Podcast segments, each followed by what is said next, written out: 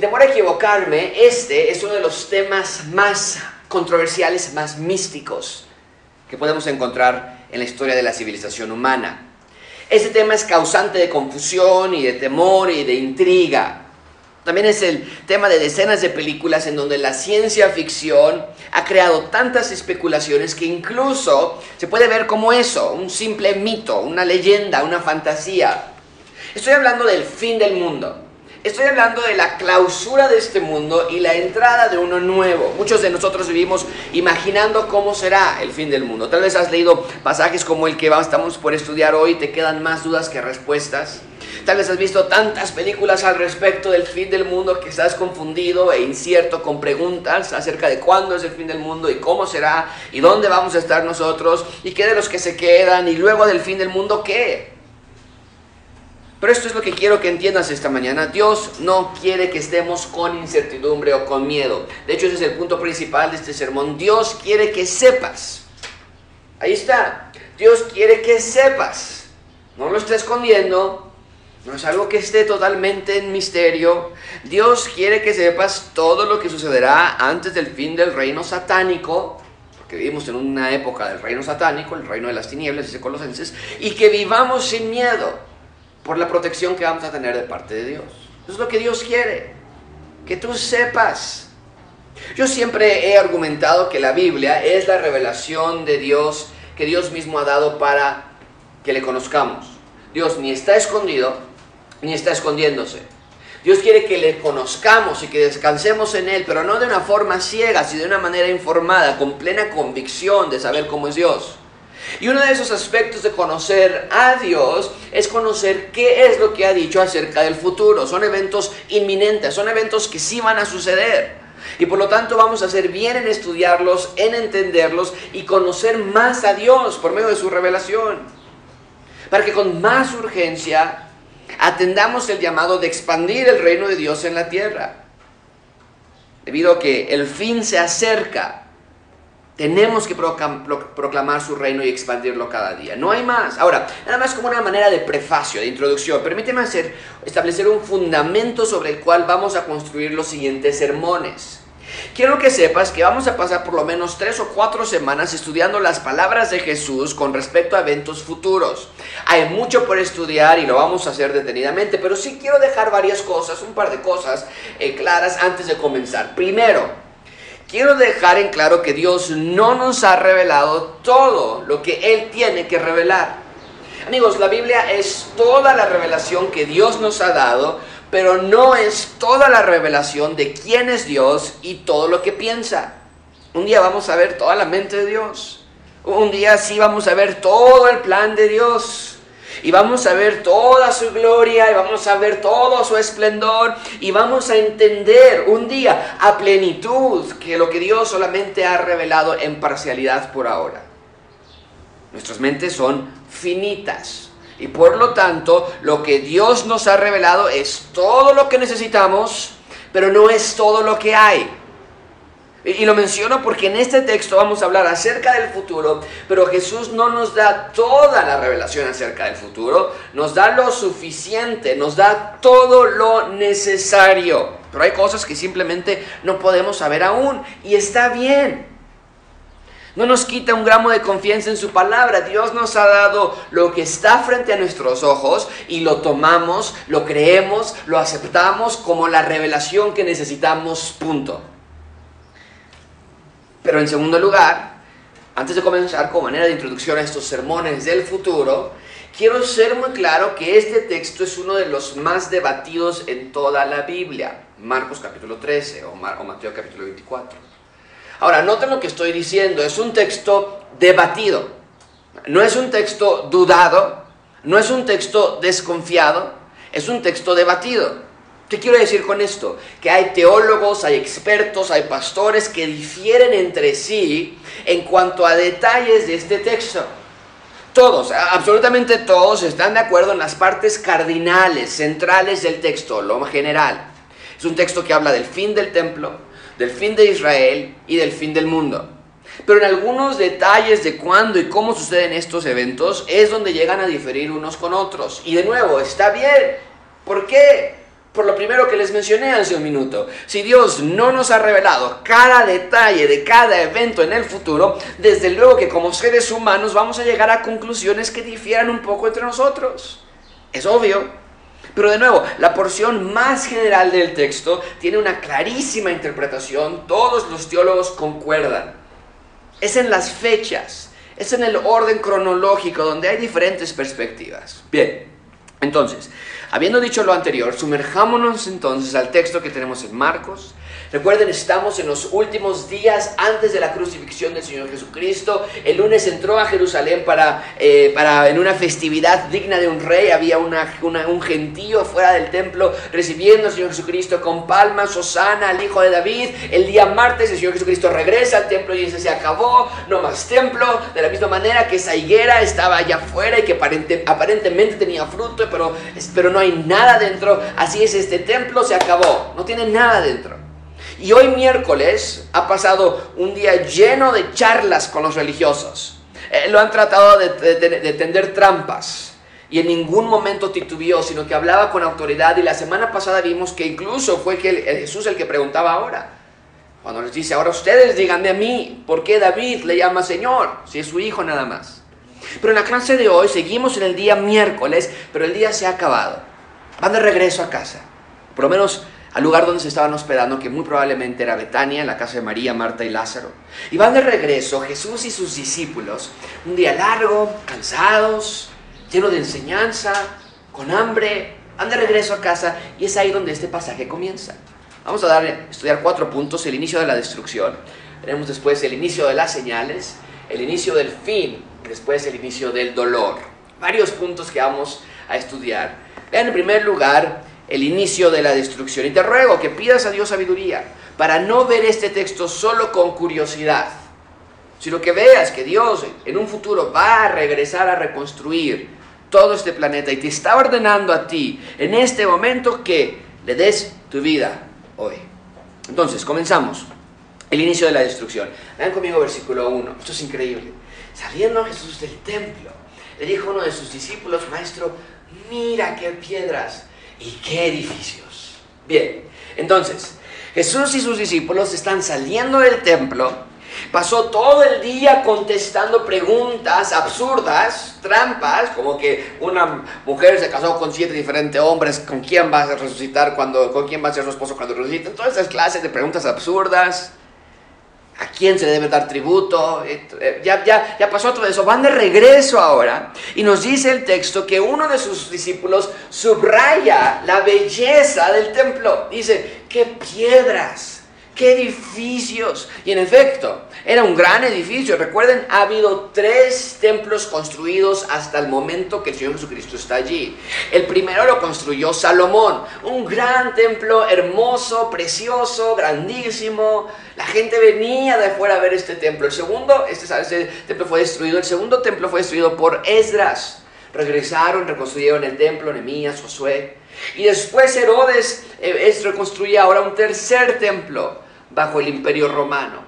Y este tercer templo es donde el Señor Jesucristo está caminando. De hecho es lo que los, remanentes que quedan hoy todavía, la única pared que se llama la pared de las lamentaciones, donde van a llorar, es lo que queda de ese templo. Y ese tercer templo es un templo de proporciones majestuosas.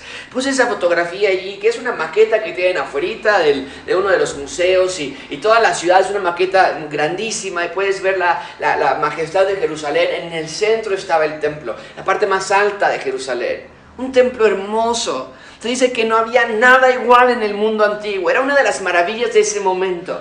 Había paredes con oro purísimo que provocaba que en la mañana, a la salida del sol, las personas no pudieran ver al templo directamente porque la luz reflejaba tanto en el oro que no podías ver el templo sin deslumbrarte. Era algo impresionante. Herodes llevaba 90 años construyendo este templo y había sido iniciado por su padre Herodes el Grande y que por cierto hasta este momento donde Jesús está caminando la construcción no había terminado aún. El historiador Josefo habla de la belleza del templo, un edificio simplemente extraordinario. Y el texto nos dice que van caminando afuera de ese templo, habiendo debatido con los religiosos todo ese día, y van saliendo. Y uno de los discípulos dice, oye, qué padrísimo edificio este, ¿verdad Jesús? Ahora, este comentario es importante. El de discípulo, cuando dice, mira qué bonito, ¿no te parece? Nos tomamos una fotografía, compramos una postal, es el templo. Pero no quiero que olviden todo lo que hemos estado estudiando. Jesús comenzó el día martes clausurando el templo. Esa higuera está eh, engañando, así este templo está engañando, esa higuera se va a secar, así el templo se va a secar. Y recuerden, el martes Jesús dijo, ¿saben que Ya no más sacrificios. Ya no permitió que la gente llevara sacrificios, lo clausuró. Había llegado un mejor templo. Entonces, con eso en mente, ¿qué contesta el Señor Jesús cuando el discípulo le dice, mira qué edificio tan más hermoso? ¿Qué contesta el Señor Jesucristo? Vean, está en la pantalla, versículo 2, Jesús les dijo, hey, ¿ves estos grandes edificios? No va a quedar piedra sobre piedra que no sea derribada. En un sentido, Jesús ya había predicho esto. Jesús ya había terminado con la función del templo. El martes ya había dicho, ya en esencia el templo no es necesario.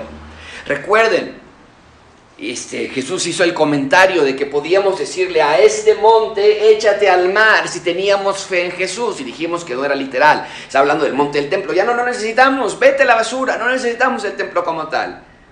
Entonces, no era sorpresa que la función del templo estaba desapareciendo, pero lo que está diciendo aquí en el versículo 2, lo que es revelador de este versículo, es que Jesús estaba anunciando no nada más la clausura del templo, ya no va a ser necesario, estaba anunciando su destrucción. Y una casa de destrucción, no piedra sobre piedra, explosión total, sea, no hay nada de templo. Jesús predice entonces abiertamente que ese edificio que les acabo de mostrar en la fotografía hace unos minutos, con toda su belleza arquitectónica y con todo su esplendor, iba a desaparecer. ¡Wow! No es cualquier cosa lo que Jesús está diciendo. El templo va a ser destruido por completo, le dice este hombre. ¿Te imaginas la cara de este discípulo? ¿Cómo se quedó con la cara diciéndole, mira el esplendor, Señor, ¿no te gusta? Y le dice, sí, pero no va a haber ni una piedra que va a quedar sobre otra piedra porque va a ser todo destruido. La cara de este discípulo, ¿Qué? Ahora, ¿se cumplió lo que Jesús anunció?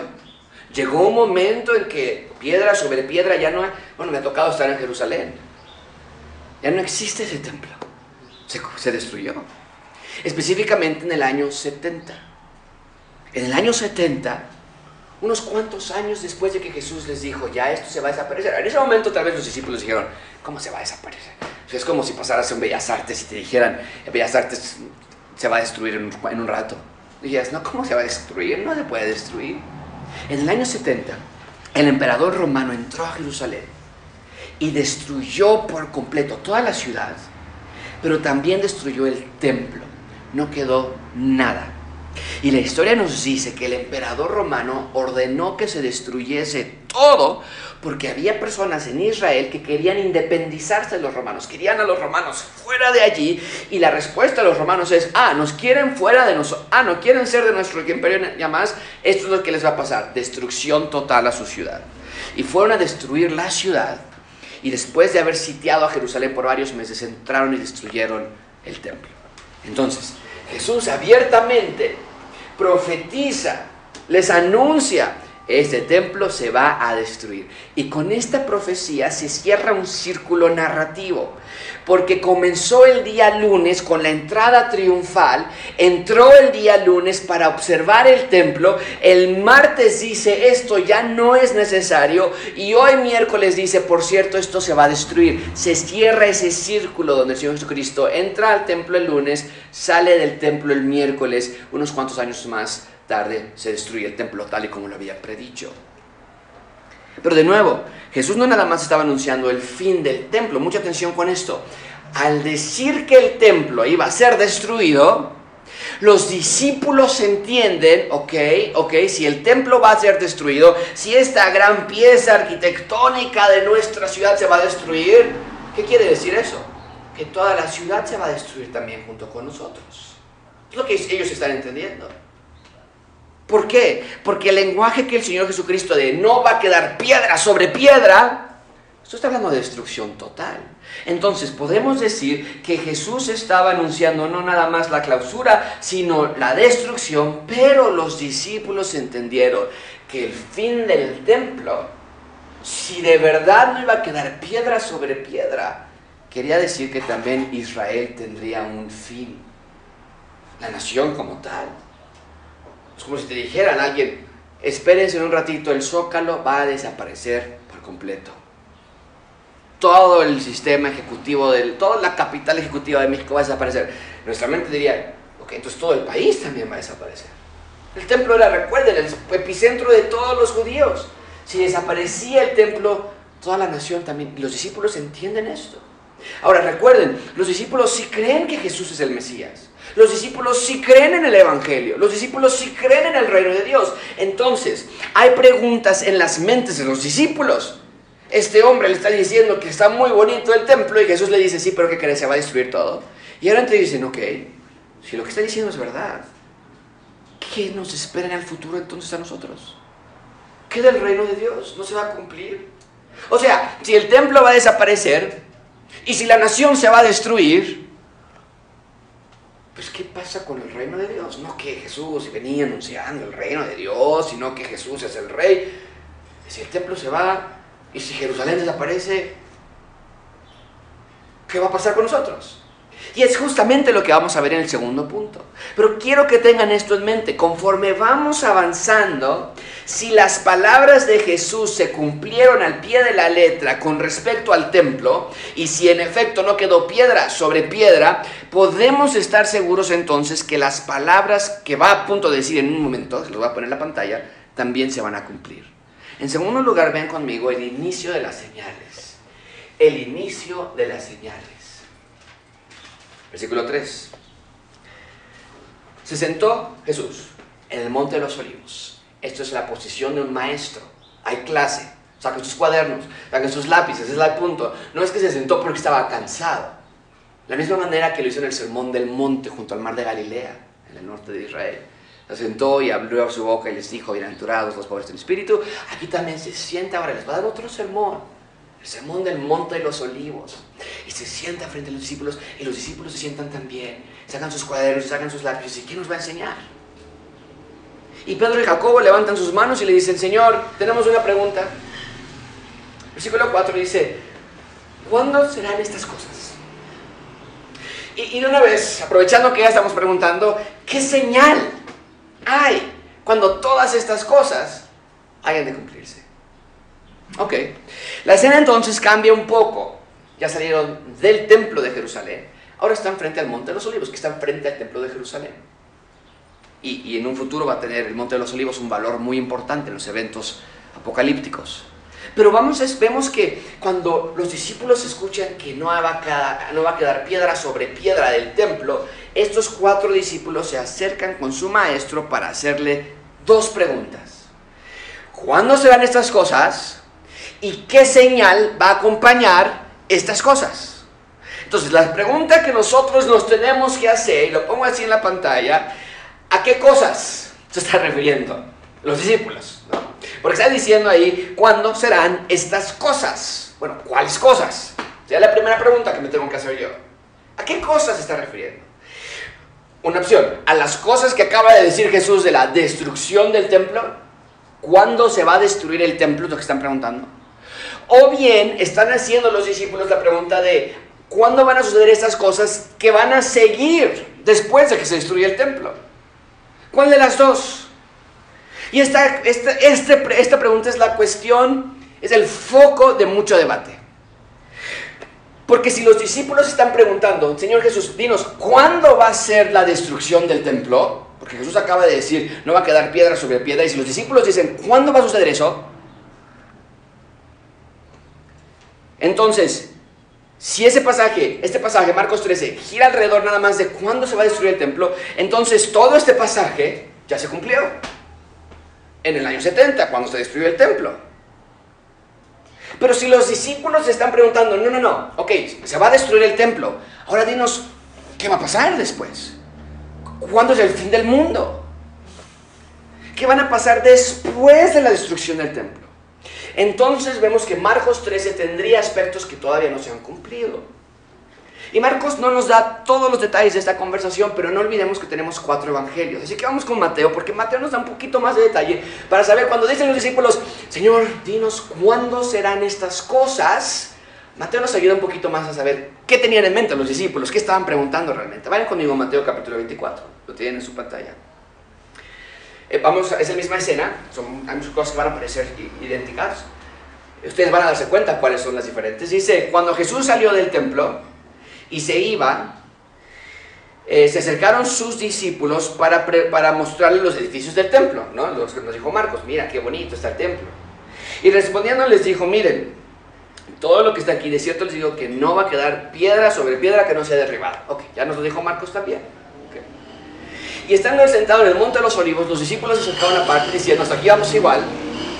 Y aquí está el punto. Mateo nos da un poco más de, de libertad para saber qué están preguntando. Dinos, ¿cuándo serán estas cosas? La misma pregunta. ¿Y qué señal habrá de tu venida y del fin del siglo? Ahí está. Entonces, podemos ver que la pregunta de los discípulos no es, dinos qué día y fecha es la destrucción del templo, sino más bien, dinos qué va a pasar después de la destrucción del templo, qué señales de tu venida y qué señales del fin del mundo, del fin del siglo. Si lo que está, eso son otras palabras, si lo que estás diciendo es verdad y el templo va a ser destruido, dinos qué va a pasar después. Dinos qué sigue después. Dinos qué señales debemos estar buscando. Dinos cuándo viene tu reino otra vez. ¿Por qué preguntan esto? Ya se los dije hace un minuto. Porque ellos sí creían que Jesús es el Mesías. Pero el Mesías tiene que reinar. Y si Jesús está diciendo, que va a haber destrucción del templo y que va a haber destrucción de Jerusalén y que la nación de Israel va a caer y en efecto todo eso así sucedió, la pregunta obvia entonces es, ¿cuándo regresas? Dinos cuándo viene tu reino.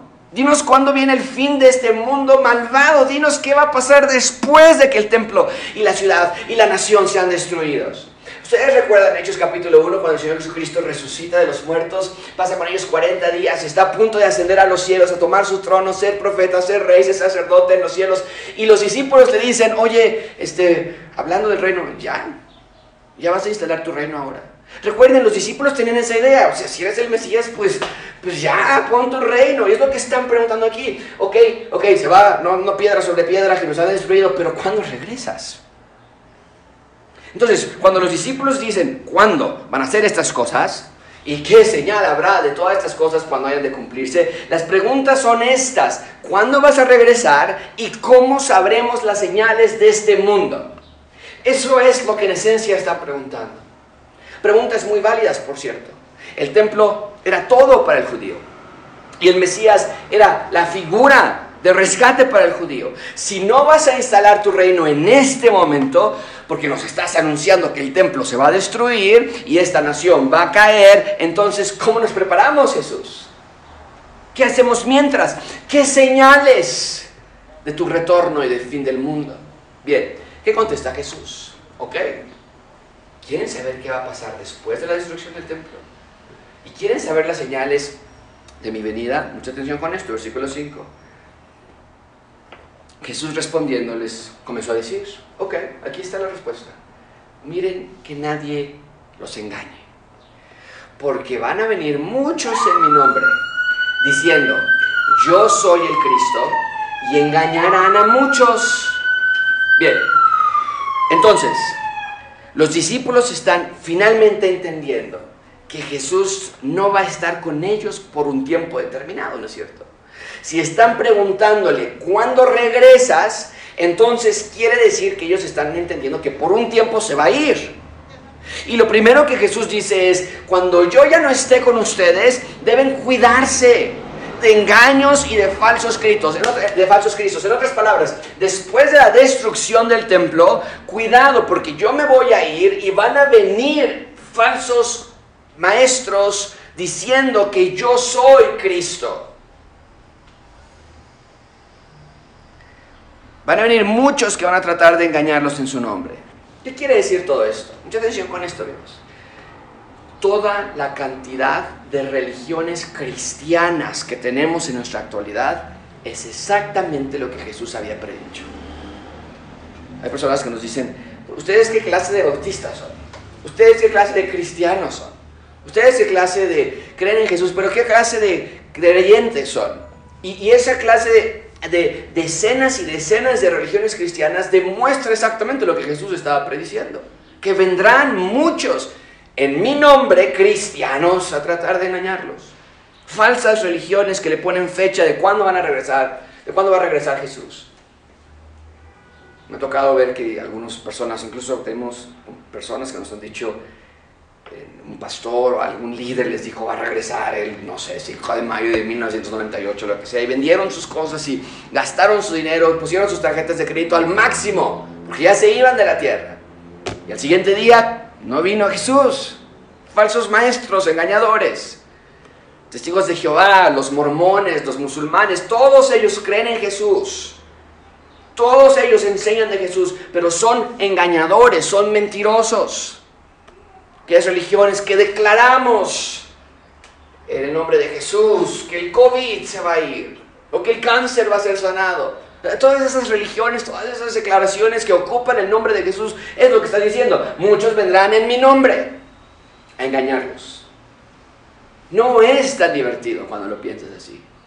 No es cosa sencilla cuando alguien te dice, estamos yendo a una iglesia y nos está enseñando que tenemos que decir en nombre de Jesús que se vaya el demonio del cáncer o el demonio de la depresión o el demonio de lo que sea. No es algo tan ligero, porque literalmente Jesús está diciendo, cuídense de ellos. Esas religiones y sectas que ocupan el nombre de Jesús, pero lo ocupan para engañar a multitudes. Y todo esto se cumplió al pie de la letra. Sucedió, llegaron muchos en mi nombre diciendo yo soy el Cristo y van a engañar a muchos. Sucedió eso, veanlo nada más unos cuantos años después, Pablo escribe Gálatas por ahí del año 50 y dice, estoy maravillado de que tan pronto os hayáis alejado del que os llamó por la gracia de Cristo para seguir un evangelio diferente. Unos cuantos años de que Jesús se fue y ya hay varios evangelios, varios Cristos. Dice Pablo, no que haya otro evangelio, pero hay algunos que perturban y quieren pervertir el evangelio de Cristo, tal y como el Señor Jesucristo lo había predicho. Pedro retoma esa idea también. Años después de que Galatas fue escrito, dice, hubo también en el pasado falsos profetas entre el pueblo, como habrá en el futuro entre vosotros falsos maestros que van a introducir encubiertamente herejías destructoras y aún negarán al Señor que los rescató, atrayendo sobre sí mismos destrucción repentina. Entonces, vemos que sucedió tal y como Jesús lo predijo en Marcos. El templo va a ser destruido, se cumplió. Saldrán engañadores, se cumplió y sigue cumpliéndose hasta nuestros días. Entonces, Jesús es, esencialmente está diciendo esto, amigos. Tan cierto como que el templo va a ser destruido, así de cierto es que muchos saldrán a engañarlos en mi nombre. Así de cierto es. Jesús les estaba dando revelación de lo que estaba por venir en el futuro y se ha cumplido. Y hoy tenemos decenas y decenas de religiones en el mundo la gente literalmente se ha acercado y me dicen, yo ya no sé qué creer, a quién creerle. Hay confusión, hay falta de claridad. Así que cuando vemos todas estas religiones en el mundo, es un indicador más de que las palabras de Jesús sí se cumplieron. Bien, entonces, los discípulos preguntan acerca de estos eventos futuros y Jesús les dice, ¿qué sucederá después de que el templo sea destruido, después de que Él ya no esté con ellos? Pero no se queda allí nada más. Recuerden, las preguntas eran, ¿cuándo regresas? ¿Y cómo sabemos que es el fin del mundo? De eso se trata todo el capítulo 13, de los eventos futuros. Los discípulos están preocupados. Si tú ya no estás con nosotros, ¿cuándo vas a regresar? Si el templo va a ser destruido, ¿cuándo viene tu reino? Y también están preocupados de cuándo va a ser el reino en la tierra. Por eso preguntan, ¿cuándo es el fin del mundo? ¿Cómo que cuándo es el fin del mundo? ¿Para qué? ¿Para desaparecer por siempre? No, ellos dicen, ¿cuándo es el fin de este siglo malvado para que entre tu reino a la tierra? ¿Cuándo? Entonces les dice, hey, cuidado con los falsos maestros. No caigan, no se dejen engañar. ¿Qué más dice Jesús? Ven en tercer lugar, el inicio del fin. El inicio del fin. Vean conmigo versículo 7. Mas cuando oigáis de guerras, y de rumores de guerras. No os turbéis, porque es necesario que suceda así, pero aún no es el fin. Porque se levantará nación contra nación y reino contra reino, y habrá terremotos en muchos lugares, y hambres y alborotos.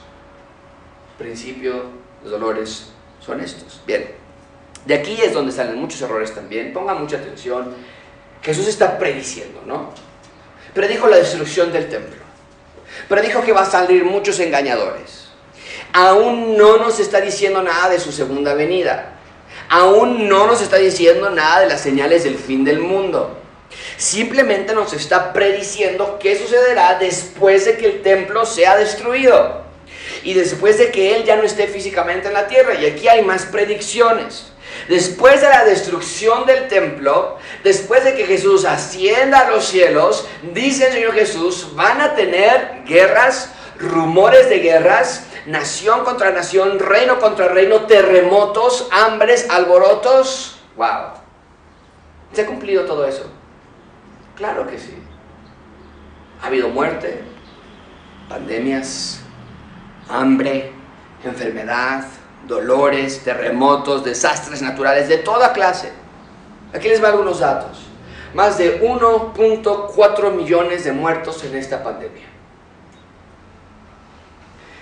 25 millones de muertos en la peste negra del siglo XVII. 50 millones de muertos por la fiebre española a principios del siglo XX. Más de 20 millones de muertos en la Primera Guerra Mundial, más de 85 millones de muertos en la Segunda Guerra Mundial. Se calcula que hay cerca de 55 temblores diarios en el mundo, la mayoría imperceptibles, pero muchos devastadores. Rusia en contra de Estados Unidos, China en contra de Hong Kong, Corea del Norte en contra del Corea del Sur, problemas severos en Venezuela, en Perú, en Argentina, en México, pobreza, pobreza extrema en Nicaragua, violencia en El Salvador, Amigos, Jesús predijo que el mundo va a empeorar cada día y se ha cumplido y se continúa cumpliendo. Cada generación, mucha atención con esto, cada generación es peor que la anterior. ¿Has escuchado frases? No, en mis tiempos. No era así. En mis tiempos podía salir a la calle y disfrutar. ¿Y qué crees? Es verdad. Cada generación es peor que la anterior la maldad y la perversión empeoran cada generación. No mejoran, empeoran. Entonces, con todo esto, ¿quiere decir entonces que el fin del mundo se está acercando ya? Cuando hay terremotos, cuando hay guerra, cuando hay pandemias, ahorita estamos en el COVID-19 y decimos, ya no tarda el Señor Jesucristo en regresar, debemos pensar que el mundo está por finalizar ya. Estas son las señales del fin del mundo. Vean de nuevo versículo 7. Cuando oigan de guerras y de rumores de guerras, lo subrayé, no se turben.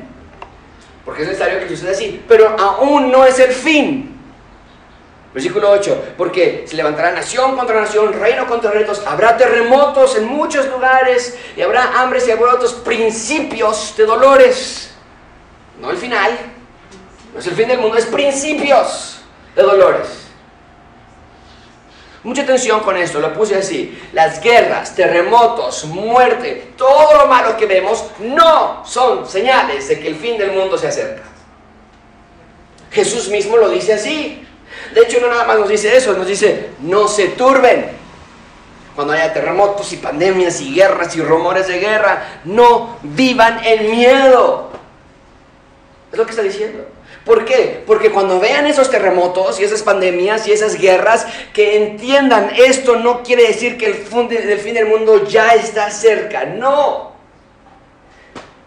Entonces, ¿qué son las guerras? ¿Qué son los terremotos? ¿Qué es el hambre? ¿Qué son los rumores Si no son señales del fin, ¿qué son? Ah, buena pregunta. Vean de nuevo versículo 8. Se levantará nación contra nación, reino contra reino, habrá terremotos y muchos lugares, y habrá morotos y hambre, y esto es principios de dolores. Principios.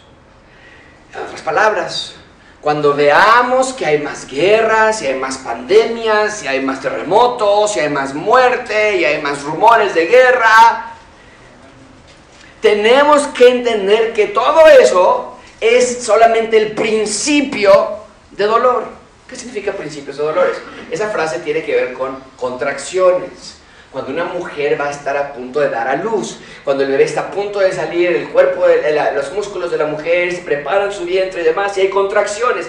Y nos dicen, yo nunca he sentido eso, son dolorosas.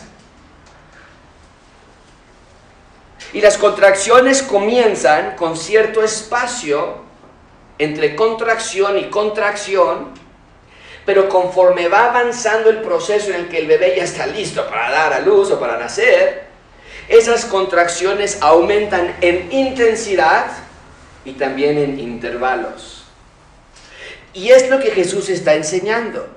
Antes de que llegue el fin del mundo, tienen que venir contracciones que solamente están apuntándonos, sí, evidentemente a que el fin se acerca, ¿no? Porque pues, hacia esa dirección vamos. Cada terremoto nos recuerda que este mundo está destruyéndose y cayendo. Cada guerra nos recuerda que el ser humano es malo, despiadado. Cada desastre natural, cada tsunami, cada huracán, cada tornado nos recuerda que el mundo está muerto. Pero no quiere decir que cuando tiembla es porque mañana o en un mes o en este año el Señor Jesús va a regresar o ya va a ser el fin del mundo. No. Pero sí debemos entender que estos dolores de parto, estas contracciones van a ir en aumento de intensidad y de intervalo. En otras palabras, las cosas se van a poner peor y peor y peor y más rápido y más fuertes y más duras y más difíciles. El mundo se va a convulsionar con todo lo malo. Y no nada más el mundo va a sufrir, nosotros también vamos a sufrir. Vean en último lugar conmigo el inicio del dolor. El inicio del dolor. Dice Jesús, pero mirad por vosotros mismos, porque los van a entregar a los concilios y en las sinagogas los van a, ¿qué dice? A recibir con algodones y con premios. No, los van a azotar y delante de gobernadores y de reyes los van a llevar por causa de mí para testimonio a ellos. Entonces, dicen los discípulos, eh, acabas de decir que el templo se va a destruir, ¿sí? ¿Qué va a pasar con nosotros? Ah, bueno, después de que el templo se destruya, van a venir falsos maestros, va a venir terremotos, guerras, dificultades, el mundo se va a empeorar y los van a perseguir a ustedes. Prepárense. ¿Qué espera a los discípulos y a nosotros? Ya nos dijo falsos maestros, ya nos dijo dolores de partos, pero ahora nos dice que va a haber persecución. ¿Se cumplió esa parte? ¿Se cumple todavía? Así es. Cada uno de los doce discípulos, cada uno de ellos, con excepción de Judas, después Matías que fue electo entre ellos también, cada uno de esos doce discípulos fue torturado a muerte por su fe. Miles de cristianos en ese entonces fueron alimentados a las bestias, a leones, a osos en el Coliseo romano, por ser creyentes, muertos. Miles de muertos en las persecuciones durante los primeros tres siglos de la historia, antes de Constantino. Pablo estuvo frente a gobernadores y reyes y lo traían y a ver, dinos qué crees, y no le encontraban algo, y llévatelo otra vez y mándalo para allá y regrésalo para acá, ahí trayéndolo como si fuera un juguete. Exactamente lo que Jesús había dicho. El punto es este. Los discípulos quieren saber, oye, ¿cuándo es el reino? ¿Cuándo es el fin del mundo? Quieren saber cuándo va a regresar Jesús, pero antes de darles esa respuesta, les dice a ellos y por extensión a ti y a mí, que vamos a experimentar dolor en este mundo. Mucho dolor. Y Jesús nos está diciendo que vamos a sufrir persecución. Y tal vez los, los discípulos pudieron pensar, estamos perdidos nada más dijimos que el edificio estaba muy bonito y nos estás diciendo todo esto, tal vez no deberíamos haber dicho nada del templo. Esto no es lo que queríamos escuchar, Jesús. La pregunta es, ¿cuándo vas a regresar? Y nos estás diciendo que van a ser entregados, asesinados, torturados, que va a haber terremotos, pero observa cómo el, Señor Jesús los anima en el versículo 9. Me encantan esas palabras. El versículo 9 les levanta el ánimo y les ayuda a ver que esto no es una guerra perdida. Versículo 9 dice, es, perdón, versículo 10 dice, es necesario que el Evangelio sea predicado antes a todas las naciones. ¡Wow! Amigos, esto es la expansión del reino de Dios. Jesús está sentado con cuántos discípulos, ¿se acuerda alguien? Al principio se acercaron cuántos? Cuatro discípulos, cuatro discípulos, sentados frente a él y está diciendo, hey, tenemos que ir a todo el mundo. ¿Sabes qué ridículo debía haber sonado eso para ellos?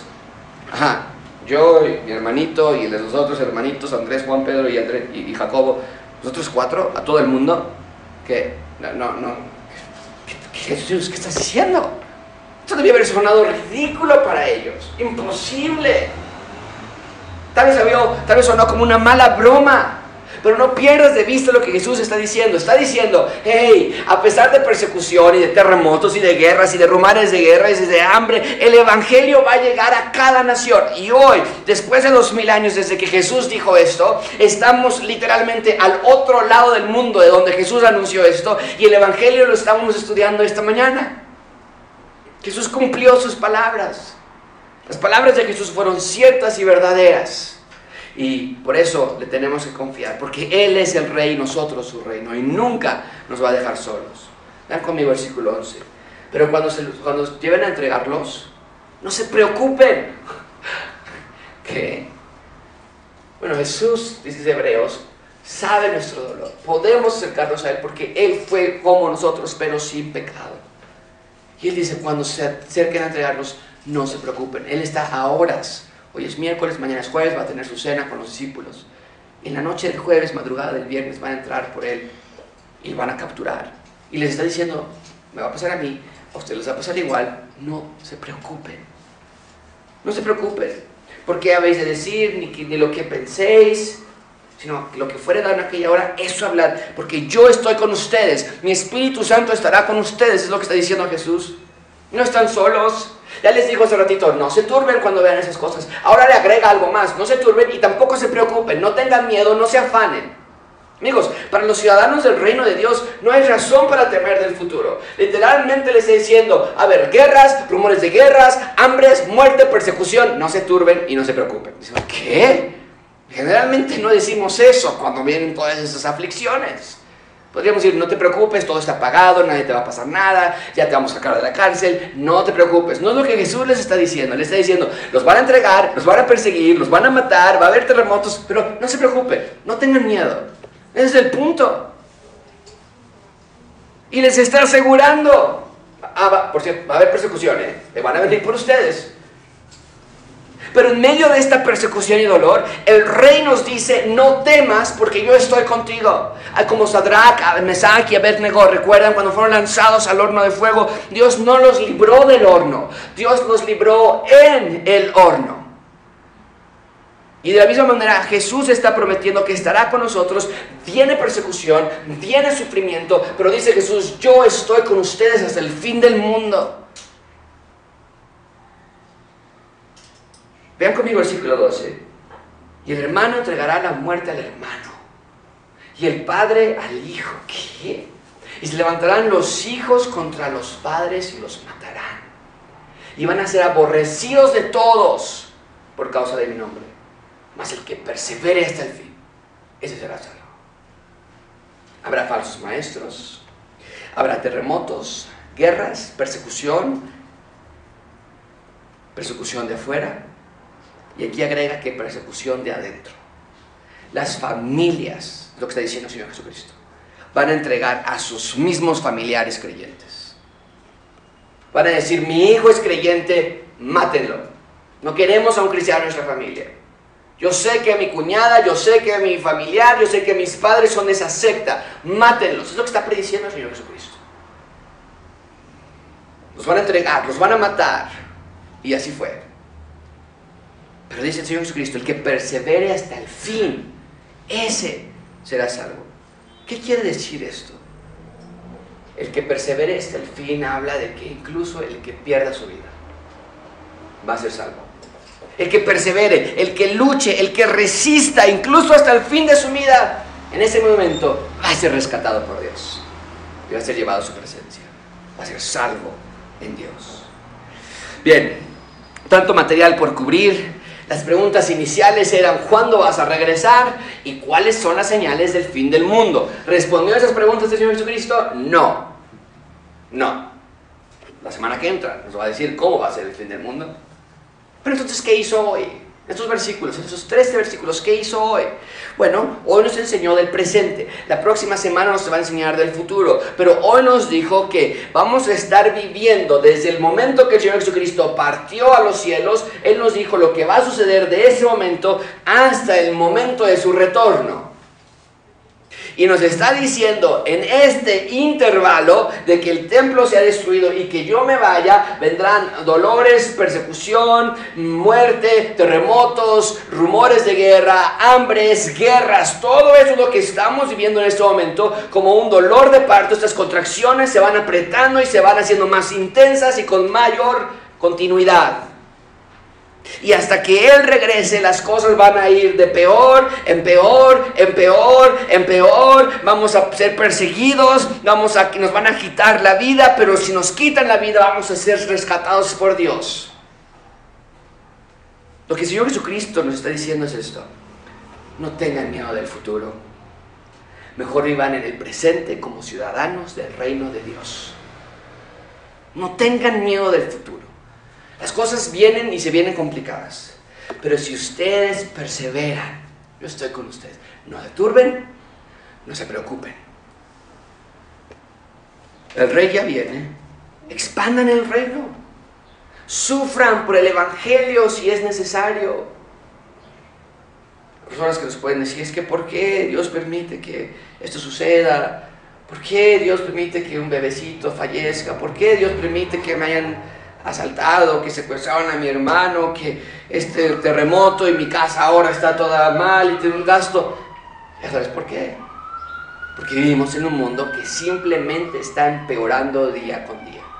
Pero el Señor Jesucristo nos dice, aún allí, aún en los asaltos, aún en los secuestros, aún en las persecuciones, aún en los terremotos, no se turben, perseveren, perseveren, sean verdaderos ciudadanos del reino, perseveren. Y aún si pierden sus vidas, ese que perdió su vida por mi causa va a ser salvo. No te abraces a esta tierra entonces. No me quiero adelantar, pero tú vas a darte cuenta, la próxima semana lo vamos a ver. E-, ese, ese terreno que compraste, ese carro que compraste, ese edificio en donde trabajas, ¿sabes qué le va a pasar a ese lugar? La próxima semana, te puedo adelantar esto, destrucción. Vienen siete sellos y siete trompetas y siete tazones que van a caer sobre ese terreno que diste tu vida. Mi esfuerzo, mis ahorros, ahí están mis pedacitos de tierra o mis pedazotes de tierra. ¿Sabes qué va a pasar con todo eso? Destrucción total. Nada va a quedar. ¿Por qué abrazarnos esta tierra? Esto no es todo lo que hay. Pon tus ojos en el Salvador. Entonces, hoy nos respondió acerca del mundo, ¿nos lo va a responder? Claro que sí. La próxima semana vamos a ver cómo responde las dos preguntas de los discípulos. Pero hoy nos dice, eh, sufran, perseveren, confíen, no se turben, no tengan miedo. Vamos a orar. Señor, te damos gracias por este texto. Te damos gracias porque eres un Dios bueno y nos has dejado información. No estamos solos, no estamos abandonados, no estamos huérfanos. Pero Señor, a veces las cosas de esta tierra nos abrazan, no, nos hace pensar que esto es todo lo que hay. Llegamos a pensar que, este mundo es mi carrera, es mi trabajo, y damos todo por una oficina de 5 por 5 Damos todo por una casa de 200 metros cuadrados, por un carro que mide 5 metros. Cuando esta tierra y todo lo que hay aquí va a ser destruido, no vale la pena solamente perseverar hasta el fin ya sea que tú nos lleves a tu presencia, o ya sea que muramos por alguna causa de persecución. Pero perseverancia, discipulado, ciudadanía. Si decimos que eres nuestro rey, necesitamos actuar como ciudadanos súbditos de tu reino. Señor, gracias, porque este templo fue destruido y nos da la pauta, saber que lo que dijiste fue verdad. Gracias porque hay muchas religiones, muchos falsos maestros y nos da enseñanza, nos confirma que lo que dijiste es verdad. Tus palabras se cumplen. Ha habido terremotos y habrá más. Ha habido guerras y habrá más. Cada generación es peor que la anterior y se pondrá peor todavía. Los dolores de parto continúan, pero gracias de que tú vienes pronto a restaurar todo esto. El fin del mundo se acerca para los que no creen porque para los que creen, Para los ciudadanos del reino de Dios no es fin. Para los ciudadanos del reino de Dios es el inicio del reino eterno. Te damos gracias por esas promesas. En el nombre de Cristo Jesús.